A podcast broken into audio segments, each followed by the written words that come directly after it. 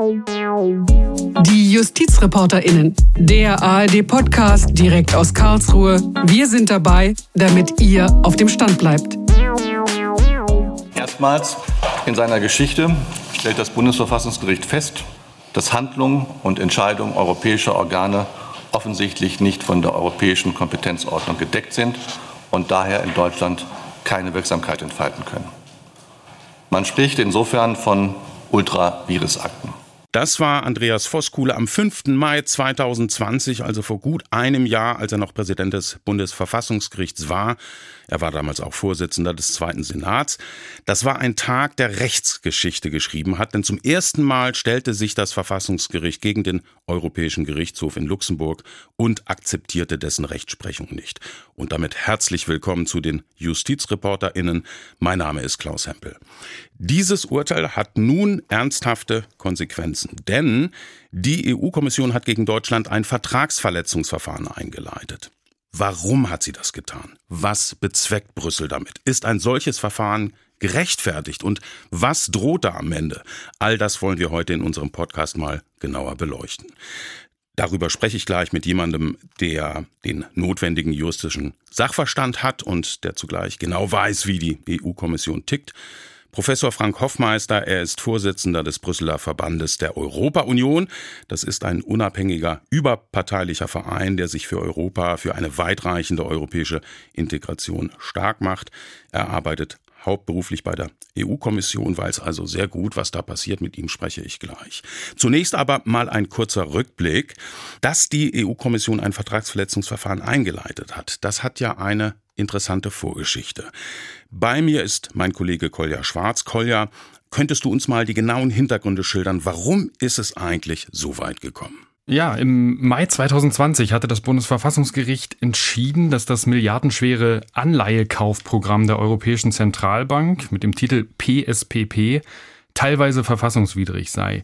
Und zuvor hatte der Europäische Gerichtshof auf Anfrage des Verfassungsgerichts äh, das Gegenteil geurteilt, nämlich, dass das Programm rechtlich in Ordnung sei und kein Verstoß gegen EU-Recht vorliege. Das hat Karlsruhe dann aber nicht akzeptiert und hat sich damit zum ersten Mal überhaupt gegen den EuGH gestellt. Dessen Urteil nannten sie objektiv willkürlich und methodisch nicht mehr vertretbar. Also eine sehr harte Wortwahl, aber das war immer die Grenze, die das Bundesverfassungsgericht vorgegeben hatte und die sahen sie hier erreicht. Und so hat Karlsruhe zum einen gesagt, die Europäische Zentralbank habe ihre Kompetenzen überschritten, also etwas gemacht, was sie nach den europäischen Verträgen nicht dürfe denn die EZB habe nicht begründet, warum das Anleihekaufprogramm verhältnismäßig sei und warum die erheblichen wirtschaftlichen Auswirkungen auf alle Bürgerinnen und Bürger gerechtfertigt sein sollen. Und zum anderen hätte der EuGH seine Kompetenzen ebenfalls überschritten, indem er so geurteilt hätte. Nun kann das Bundesverfassungsgericht ja der EZB keine Vorgaben machen. Karlsruhe hat damals aber gesagt, Bundestag und Bundesregierung, also in Deutschland, ihr müsst darauf hinwirken, dass sich die EZB noch einmal mit diesem Anleihekaufprogramm beschäftigt und eine Begründung nachliefert, also warum das Programm verhältnismäßig sein soll. Und im Juni 2020 befasste sich dann tatsächlich der EZB-Rat erneut mit dem Programm und dessen Verhältnismäßigkeit.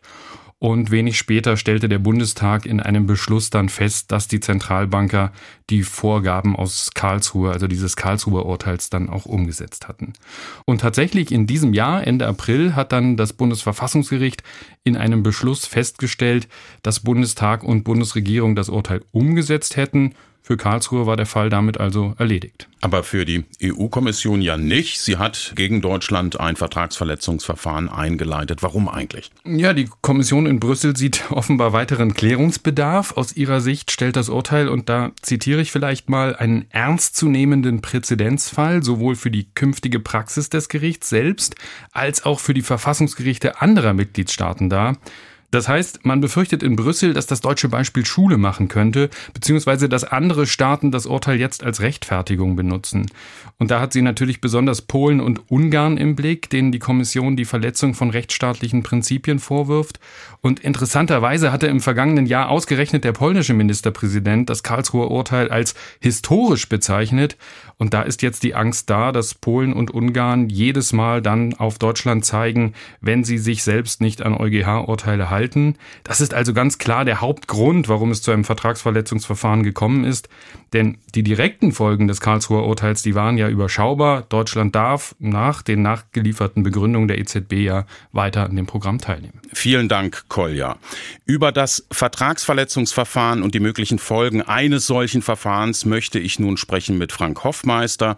Er ist Jurist, lehrt internationales Wirtschaftsrecht an der Uni Brüssel. Er ist Vorsitzender des Brüsseler Verbandes der Europa-Union. Das ist ein Verein, der sich für eine weitreichende europäische Integration stark macht. Hauptberuflich arbeitet er bei der EU-Kommission, kümmert sich dort um den Bereich Handelsrecht. Er hat auch längere Zeit beim juristischen Dienst der Kommission gearbeitet, weiß also gut Bescheid, was in der Kommission so vor sich geht. Hallo, Herr Hoffmeister. Guten Tag, Herr Hempel. Ja, die EU-Kommission hat sich ja über ein Jahr lang Zeit gelassen, ein Vertragsverletzungsverfahren einzuleiten. Warum hat das eigentlich so lange gedauert? Ich äh, glaube, es gibt zwei Gesichtspunkte. Zum einen, als die Entscheidung aus Karlsruhe kam, war natürlich große Aufregung und die Frage kam sofort auf, äh, müssen wir so etwas ähm, hier tun, müssen wir ein Vertragsverletzungsverfahren einleiten? Und zu dem Zeitpunkt war das politisch ähm, möglicherweise nicht opportun. Wir erinnern uns, es gab die Diskussion um den Wiederaufbaufonds, wo es eine stark deutsch-französische Führung brauchte. Und dann kam auch noch die deutsche Präsidentschaft in der zweiten äh, Jahreshälfte dazu. Das heißt, gleich sofort zu antworten, ähm, hätte möglicherweise falsche Akzente gesetzt. Warum nun gerade jetzt? Möglicherweise hängt das äh, mit Vorgängen in anderen Mitgliedstaaten äh, zusammen. Sie wissen sicherlich, dass in Polen es große Diskussionen gibt über den Rechtsstaatsmechanismus. Und vor kurzem hat die polnische Regierung ihr eigenes Verfassungsgericht angerufen mit der Frage, ist denn die neue EU-Verordnung zu dieser Konditionalität vereinbar mit Europa und polnischen Verfassungsrecht. Darüber hinaus hat selbst Frankreich letztens eine, ich sag mal, äh, etwas fragwürdige ähm, Position eingenommen, als es um die Vorratsdatenspeicherung geht. Vor einem französischen Gericht, im Conseil d'État, hat die französische äh, Regierung argumentiert, eine Vorlage des EuGH müsse nicht unbedingt gefolgt werden. Der Conseil d'État hat das im April diesen Jahres abgelehnt und äh, sich an das Urteil des EuGH gehalten. Aber dass selbst aus dem Elysée eine solche Rechtsposition formuliert war, hat doch, glaube ich, einen neuen Anstoß gegeben. Im Kern geht es ja, das haben Sie skizziert, um die Befürchtung, dass eben andere EU-Länder wie Polen und Ungarn, die ja ihre Justiz umbauen, sich ebenfalls nicht mehr an die Urteile des EuGH halten.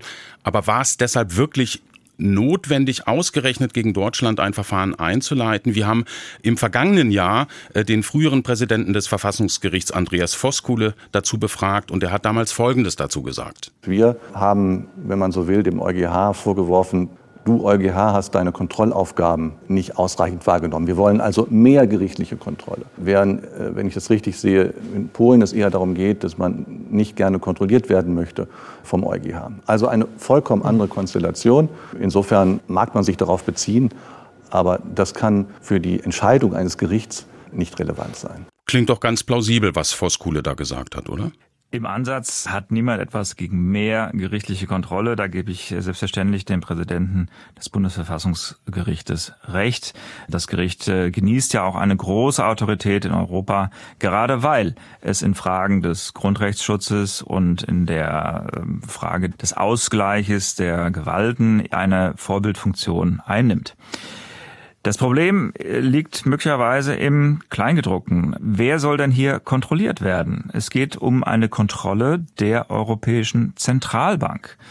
Und die ist laut Willen aller EU-Mitgliedstaaten nun mal unabhängig. Und wenn schon kontrolliert wird, dann soll es von dem Organ kontrolliert werden, das dafür eingesetzt ist. Und das ist eben der Europäische Gerichtshof, der auf Grundlage der Verträge entscheidet, wie ist das Verhältnis zwischen Geldpolitik und Wirtschaftspolitik? Welche Folgen hat das möglicherweise für die Mitgliedstaaten? Liegen hier unintendierte Folgen vor, die verfassungsmäßig zu verhindern sind. Und diese Abwägung liegt nicht in Karlsruhe, sondern in Luxemburg. Man kann das Kontrollargument auch umdrehen. Wenn Herr Voskuhle meint, gerichtliche Kontrolle ist sehr wichtig, äh, ja, wer kontrolliert denn dann das Bundesverfassungsgericht, ob es bei seiner ultravirus Rechtsprechung möglicherweise daneben liegt? Also das kann man ad absurdum führen. In Wirklichkeit geht es darum, die Zuständigkeitsverteilung zu respektieren und die ist nun in diesem Fall recht klar. Die Europäische Zentralbank wird vom EuGH kontrolliert und nicht vom Bundesverfassungsgericht. Zum Verhältnis Europäischer Gerichtshof und Bundesverfassungsgericht komme ich gleich noch äh, zu sprechen. Jetzt ist es so, die Bundesregierung hat jetzt bis Anfang August Zeit, Stellung zu beziehen. Und da stellt man sich ja die Frage, was kann die Bundesregierung denn jetzt überhaupt tun? Denn äh, das Verfassungsgericht agiert als unabhängiges Gericht eben völlig unabhängig und die Bundesregierung wird ja wahrscheinlich kaum so weit gehen wollen und dem Verfassungsgericht hier irgendwelche Vorgaben machen wollen. Ja, was kann die Bundesregierung eigentlich tun? Die EU-Kommission verklagt ja nicht die Bundesregierung, sondern äh, stellt fest, dass die Bundesrepublik Deutschland ihre Verpflichtungen aus dem Vertrag nicht eingehalten hat. Äh, hier gibt es den ganz normalen Grundsatz der Staatenverantwortlichkeit und im Außenverhältnis repräsentiert die Bundesregierung den Staat Deutschland. Das heißt, äh, der EuGH kann eine Feststellung treffen, dass Deutschland den Vorrang des Europarechts missachtet hat, indem es das Urteil des EuGH für nicht bindend erklärte. Wenn eine solche Feststellung kommt, dann kann die Bundesregierung natürlich das der äh, den Karlsruher Richtern mitteilen mit einem Kommentar und sagen, schaut mal, das wird hier in Luxemburg kritisch gesehen und möglicherweise kann die Bundesregierung dann auch sagen, ja, wir hoffen auf Mäßigung in zukünftigen anhängigen Fällen, damit sowas nicht wieder passiert. Der eigentliche Knackpunkt, äh, nämlich äh, Verhältnismäßigkeitsprüfung durch die Euro Europäische Zentralbank, der ist bereits geklärt. Äh, das ist äh, klar, seitdem der EZB-Rat im Juni äh, einen entsprechenden Plus gefasst hat, das dem Bundestag auch mitgeteilt wurde und der Bundestag im Juli dann sich positiv geäußert hat, ist der Knackpunkt hier bereits abgeräumt.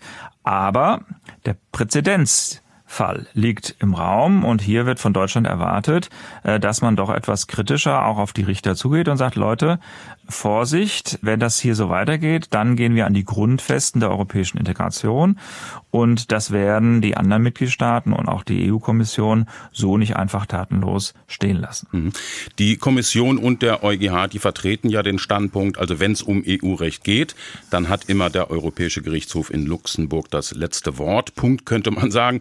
Aber das wird ja hier in Deutschland etwas differenzierter gesehen. Der frühere Verfassungsrichter Udo Di Fabio, der hat kürzlich dazu Folgendes gesagt. Es geht darum, dass wir in Europa uns in einem Gerichtsverbund befinden, wo man nicht wie in einem Bundesstaat sagen kann, ein Gericht steht oben und hat das Sagen und die anderen Gerichte müssen folgen. So ist Europa nicht angelegt. Wir sind ein Verbund, eine Verbundarchitektur und das bedeutet, die Gerichte müssen miteinander kooperieren, miteinander reden. Und deshalb ist ein Vertragsverletzungsverfahren eine wirklich, ich würde sagen, unglückliche Idee.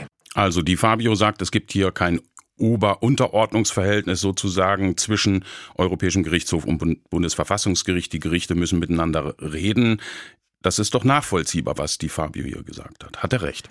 Ja, die Fabio gibt äh, wieder, was das Bundesverfassungsgericht äh, schon seit langem äh, judiziert, äh, nämlich die äh, klare ähm, Auffassung, dass Europarecht abgeleitetes Recht ist aus den Verträgen, der letzte Vertrag aus Lissabon. Und äh, diese Verträge wiederum geben den gemeinsamen Willen der Mitgliedstaaten wieder. Und wie weit der Wille Deutschlands nun reichte, an der europäischen Integration mitzuarbeiten, das kann Karlsruhe kontrollieren. Das ist in sich schlüssig und dagegen ist auch erstmal nichts einzuwenden. Was aber zu kurz kommt, ist, dass die Verträge eben nicht nur den Willen Deutschlands wiedergeben, sondern auch den Willen der anderen Mitgliedstaaten. Und wir haben uns gemeinsam darauf geeinigt, dass die Verträge von EuGH letztverbindlich ausgelegt werden.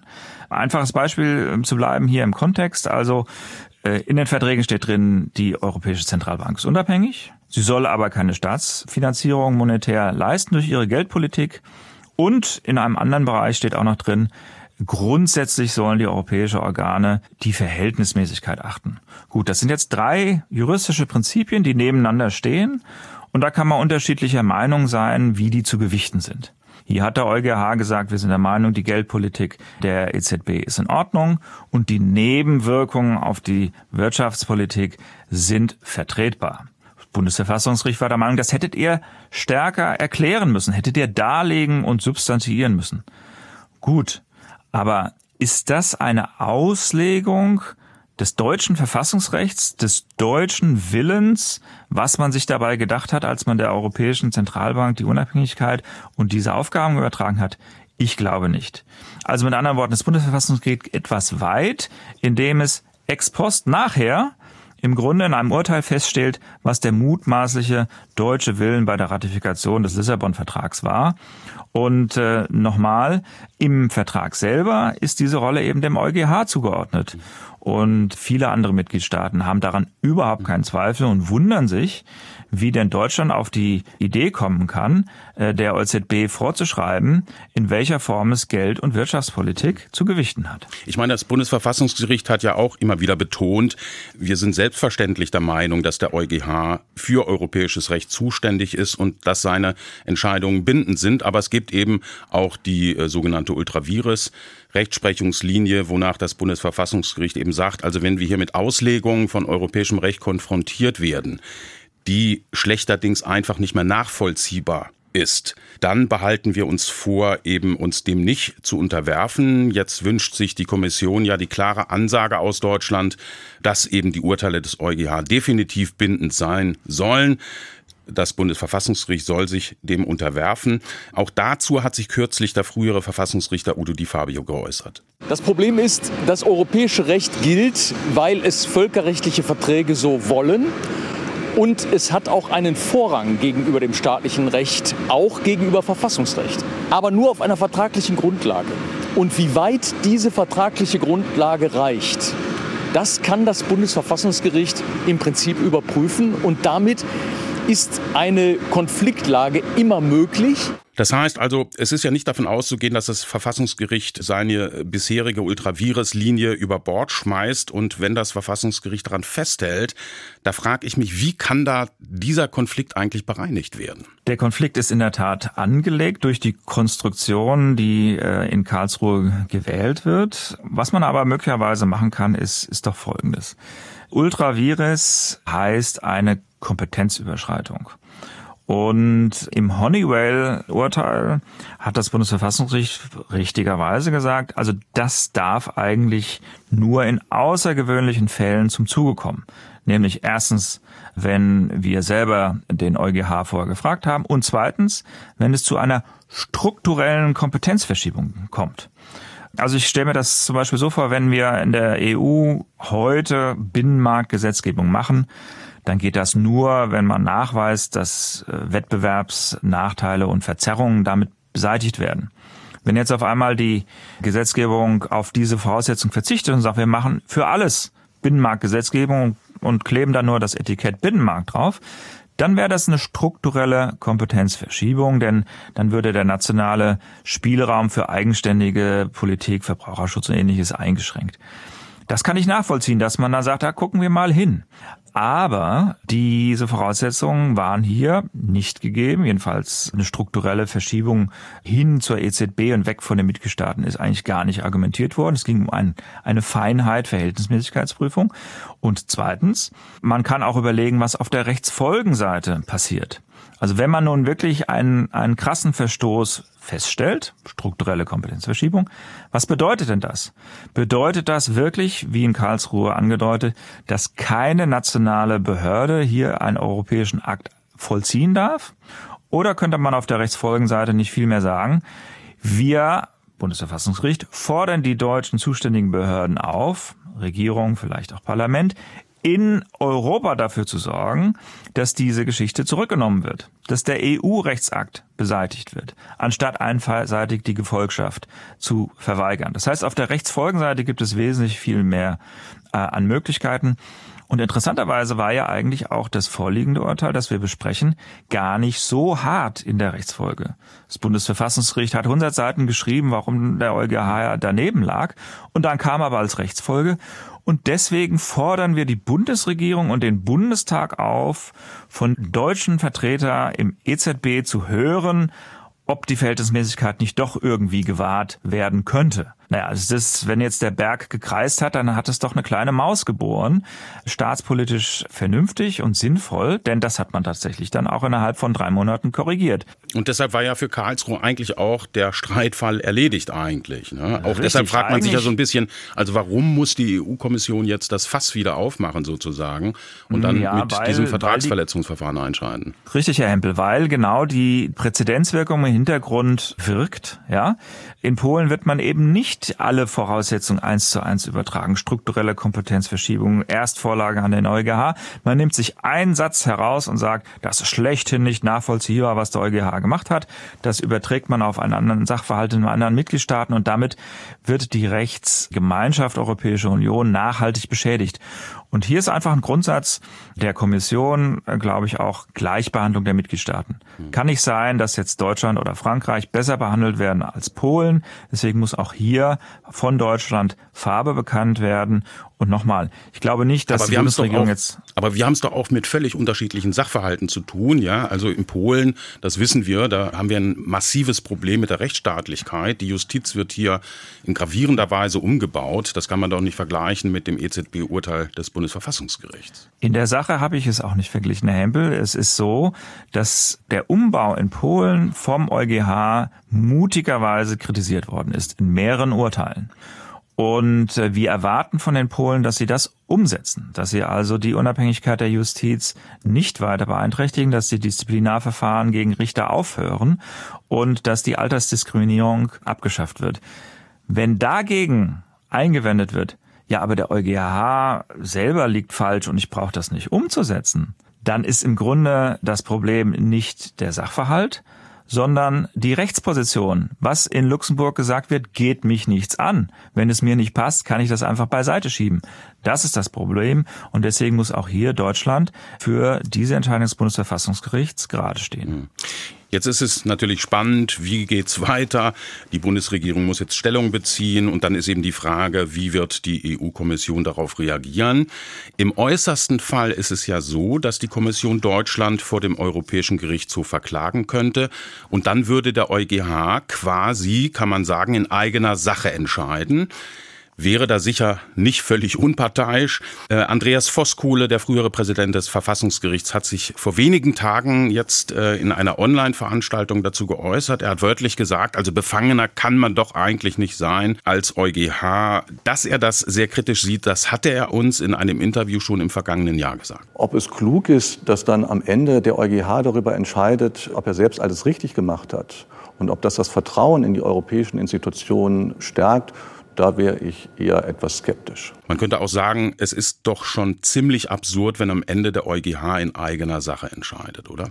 Es ist ähm, nicht zu erwarten, dass der EuGH in eigener Sache sagen würde, wir haben uns übrigens geirrt. Insofern hat Herr Voskuhle selbstverständlich einen Punkt.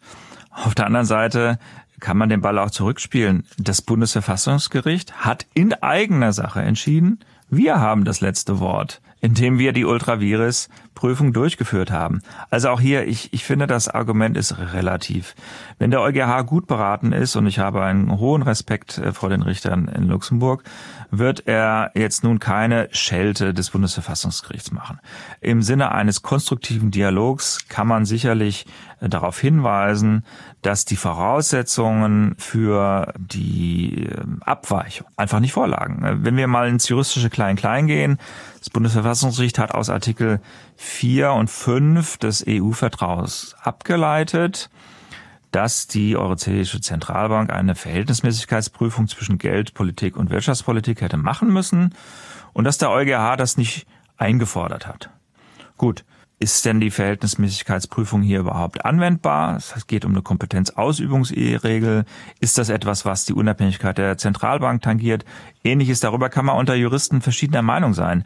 Aber dass das eine Kompetenzüberschreitung ist, was der EuGH hier gemacht hat, da können die Richter schon sagen, das sehen wir eben nicht so. Wir äh, haben ja auch im Vorlageverfahren Weiß äh, dem Bundesverfassungsgericht unsere Meinung bereits mitgeteilt und wir können auch einsehen, dass wir beim nächsten Mal ausführlicher werden.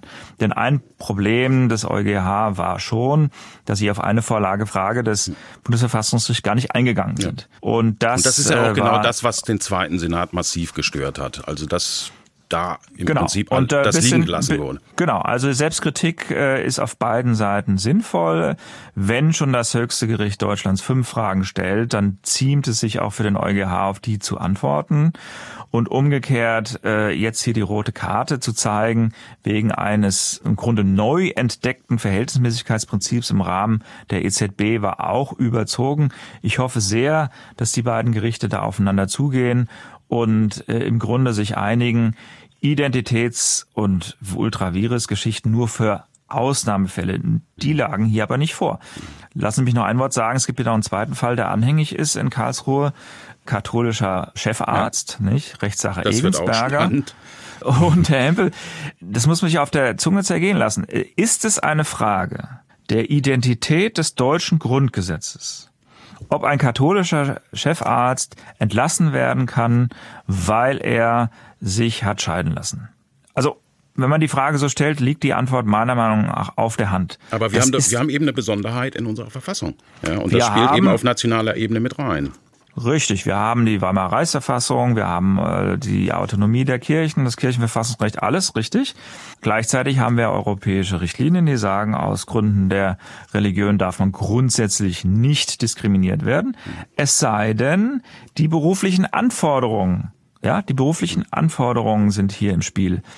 Und äh, mit Verlaub, der private glaubende Chefarzt hindert ihn nicht daran, besser oder schlechter zu operieren. Ja, also dass das daraus eine Identitätsfrage der deutschen Verfassung zu machen, ist etwas überhöht.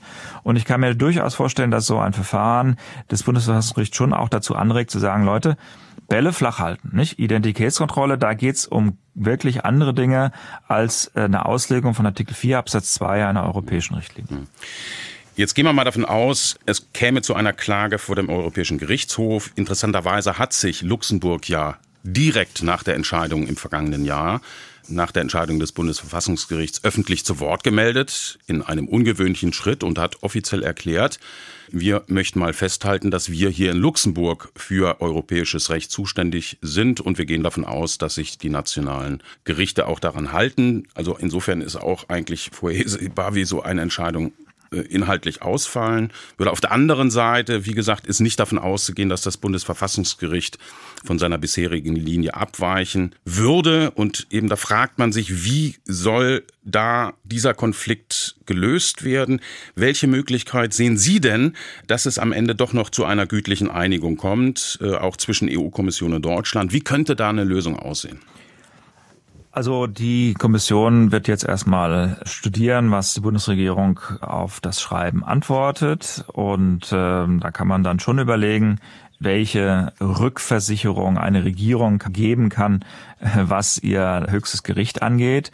Und sollte die Kommission sich entscheiden, dann vor den EuGH zu gehen, dann kommt ein Feststellungsurteil heraus. Und ich habe ja eben bereits angedeutet, für mich liegt langfristig die Lösung im Rechtsfolgenbereich. Also Karlsruhe wird auf Ultravirus und Identitätskontrolle nicht verzichten. Das ist etablierte Rechtsprechung und auch einige Kreise nutzen das ja gerne aus, um verfassungsrechtliche Urteile gegen äh, Europa ähm, im Grunde zu erzielen. Das wird man jetzt nicht einfach abräumen. Aber man kann schon auf der Rechtsfolgenleiter sagen, ja, selbst wenn wir ein Ultravirus oder ein Identitätsproblem haben, dann werden wir in Deutschland nicht die Gefolgschaft verweigern, sondern wir fordern unsere demokratisch legitimierten Organe, Bundestag und Bundesregierung dazu auf, das Grundproblem in Deutschland politisch anzugehen. Das heißt, ein verfassungsgerichtlicher Auftrag, den entsprechenden Stein des Anstoßes auf europäischer Ebene zu bewegen und nicht einfach zu sagen, Edge, ich mache jetzt hier nicht mehr mit. Das ist auch überhaupt gar nicht im deutschen Interesse, denn wie gesagt, äh, EuGH hat in vielen Bereichen ja gerade deswegen, weil er für alle Mitgliedstaaten verbindliches Recht spricht, ja auch dafür gesorgt, dass wir einen freiheitlichen Rechtsraum haben, wo äh, Güter, Personen florieren, wo Gerichtsurteile nicht mehr anerkannt werden müssen, wo Haftbefehle ruckzuck ausgestellt werden, damit wir schnell auch Kriminelle stellen können und ähnliches. Also diese ganze Konstruktion des europäischen Rechtsraumes haben wir zum großen Teil dem EuGH zu verdanken. Und äh, ich bin mir sicher, dass das Bundesverfassungsgericht das auch so sieht und nicht wirklich in Frage stellen möchte. Ja. Im Kern haben wir es doch hier mit einem Konflikt zwischen zwei Gerichten zu tun, nämlich dem Europäischen Gerichtshof und dem Bundesverfassungsgericht. Und äh, deshalb der Ansatz, der gedankliche, da können doch nur beide diesen Konflikt lösen. Vielleicht außerhalb des politischen Raumes, nämlich indem sie aufeinander zugehen. Wäre das nicht ein vernünftiger Ansatz? Ich äh, teile Ihre Auffassung, Herr Hempel. Ähm, das Problem mit Gerichten ist, die sprechen eben nur in formalisierter Form durch Urteile und das ist für einen Dialog nicht so förderlich. Aber die äh, treffen sich, sie sind die natürlich auch sich, persönlich genau, in Kontakt, äh, besuchen sich genau. gegenseitig, sie reden und, miteinander, sie respektieren sich ja auch an, äh, sehr, richtig. das muss man auch dazu sagen. Also das sind ja keine persönlichen Feindschaften, also auch auf der Ebene wäre doch einiges Möglich. Absolut. Also der Dialog und das gegenseitige Verständnis durch vorbereitende Treffen, durch Austausch, auch durch äh, Einladungen zu ähm, im, im Grunde ähm, wissenschaftlichen äh, Veranstaltungen und ähnliches. Da kann man eine Menge machen und wichtig ist aber, und äh, das ist mir schon auch ein, Gesichtspunkt, äh, dass eine gewisse Glaubwürdigkeit besteht. Also nicht alle Richter in Karlsruhe sind dafür bekannt, dass sie in die Richtung arbeiten. Also da wird dann in wissenschaftlicher oder privater Kapazität schon auch nochmal was ausgepackt und das kommt dann beim EuGH nicht gut an und umgekehrt auch. Also nochmal, wenn der Europäische Gerichtshof es nicht für nötig befindet, auf alle Fragen zu antworten, dann war das ein Punkt, für den man sich möglicherweise ja in der Zukunft sozusagen entschuldigt, indem man es besser macht. Also man sollte die gegenseitigen Aufgaben respektieren, aber für Karlsruhe heißt das eben auch, jetzt nicht anfangen, europäisches Recht anstelle des EuGH auszulegen, sondern zu sagen, hier bei den Folgen, wenn wir nicht einverstanden sind, dann sollen bitte unsere politischen Organe da aktiv werden und wir nicht einfach einen Rechtsakt für ungültig erklären. Das halte ich in jedem Falle für überzogen. Und nochmal ist nicht nur, dass der EuGH das anders sieht, sehen viele andere Mitgliedstaaten auch so mit Besorgnis, dass gerade hier Deutschland als der größte und wichtigste Mitgliedstaat eine solche Möglichkeit eröffnet hat. Ich hatte es erwähnt, Andreas Voskuhle, der frühere Präsident des Bundesverfassungsgerichts, der jetzt wieder als Rechtsprofessor an der Universität Freiburg arbeitet, der hat erst kürzlich einen Vortrag gehalten, hat eben auch Stellung bezogen zu diesem Konflikt und er hat einen interessanten Vorschlag gemacht, der ist nicht völlig neu.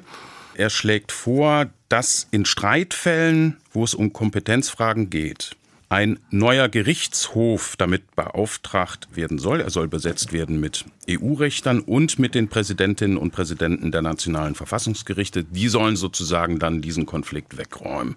Was halten Sie von dem Vorschlag? Ja, der Vorschlag ist äh, ja nicht neu. Ähm, auch Herr Di Fabio hat das schon mal vorgebracht, auch im, im politischen Bereich. Herr, Herr Weber, der damalige Spitzenkandidat für die Kommission der CDU-CSU, hat das auch angeregt. Selbst ein amerikanischer Verfassungsrechtler mit großem Renommee, der Joseph Weiler, hat in die Richtung äh, gedacht. Also grundsätzlich ist das erstmal äh, charmant, weil man im Grunde versucht, hier eine Balance herzustellen. Nicht? Also wie Herr Di Fabio vorhin gesagt hat, Europa ist jetzt ja kein Bundesstaat, sondern wir sind irgendwie ein Verfassungsverbund, da sind alle so gleichberechtigt.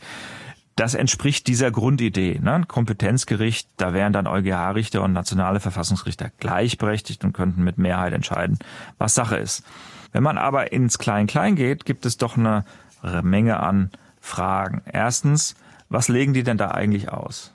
Legen die jetzt Europarecht aus oder legen die dann nationales Recht mit aus? Ja, das Bundesverfassungsgericht sagt ja immer, wir machen ja nichts anderes, als das deutsche Ratifikationsgesetz so zu interpretieren, dass da bestimmte Dinge eben nicht drin stehen, so wie der EuGH das sieht. Nicht? Also der Anspruch ist ja eigentlich, ich kontrolliere nur den mutmaßlichen Willen des deutschen Ratifikationsgesetzgebers. Ja, das könnte so ein Kompetenzgericht ja gerade nicht machen. Die müssten wieder eine gemeinsame Rechtsgrundlage haben. Das könnte meiner Meinung nach eigentlich nur Europarecht sein.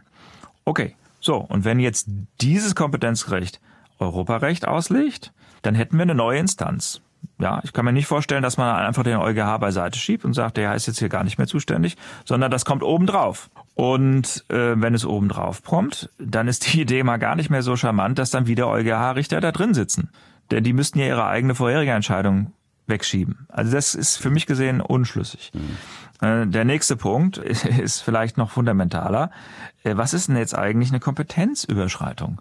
Ja, ist dieser Fall hier EZB wirklich eine Kompetenzüberschreitung? Hat die EZB sich Kompetenzen angemaßt, die sie gar nicht hat? Also das müsste man dann ja wahrscheinlich klären. Also wenn ein nationales Ja, ja, Verfassungsgericht richtig, sagt, äh, hier liegt eine Kompetenzüberschreitung vor, dann haben wir den Konfliktfall. Also Richtig, richtig. Dann haben dann egal, sagen was Brüssel okay, und Luxemburg dazu sagen. Hm, Gut, aber äh, ist das wirklich das Problem, was viele Leute sehen?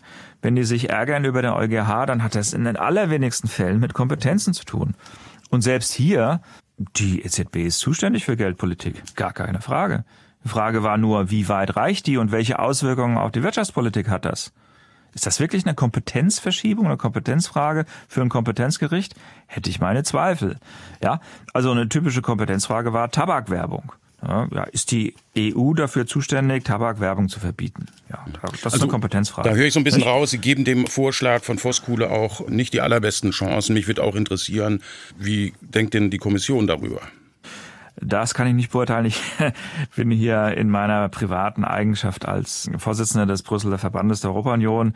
Ich glaube, man kann aber vermuten, dass äh, die Kommission da zumindest Fragen hätte. Erstens, wir brauchen Vertragsänderungen. Zweitens, wer bezahlt? Drittens, wie sollen die eigentlich zusammengelegt werden? Viertens, wie ist das Verhältnis zum EuGH? Und wie ist die Definition von Kompetenzen? Also ich kann mir vorstellen, dass da in Brüssel erstmal sehr viele Rückfragen kommen, bevor das überhaupt eine Chance hat, abzuheben. Okay. Wenn wir jetzt mal einen Knopf dran machen, Herr Hoffmeister, so wie würde die optimale Lösung aussehen? Man setzt Also sich zusammen, Luxemburg und Karlsruhe und räumt das Ding weg, wenn ich es mal sehr flapsig formulieren darf. Das ist der Weg in die richtige Richtung.